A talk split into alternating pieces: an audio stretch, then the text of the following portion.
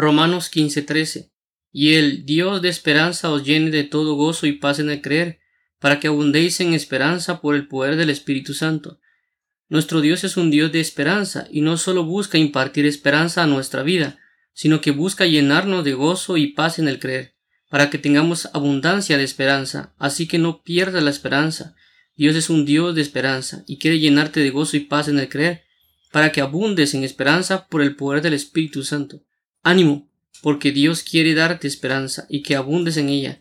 Tengamos nuestra fe puesta en el Dios de esperanza y seremos llenos de gozo y paz. Aleluya. Romanos 5:5 Y la esperanza no avergüenza, porque el amor de Dios ha sido derramado en nuestros corazones por el Espíritu Santo que nos fue dado.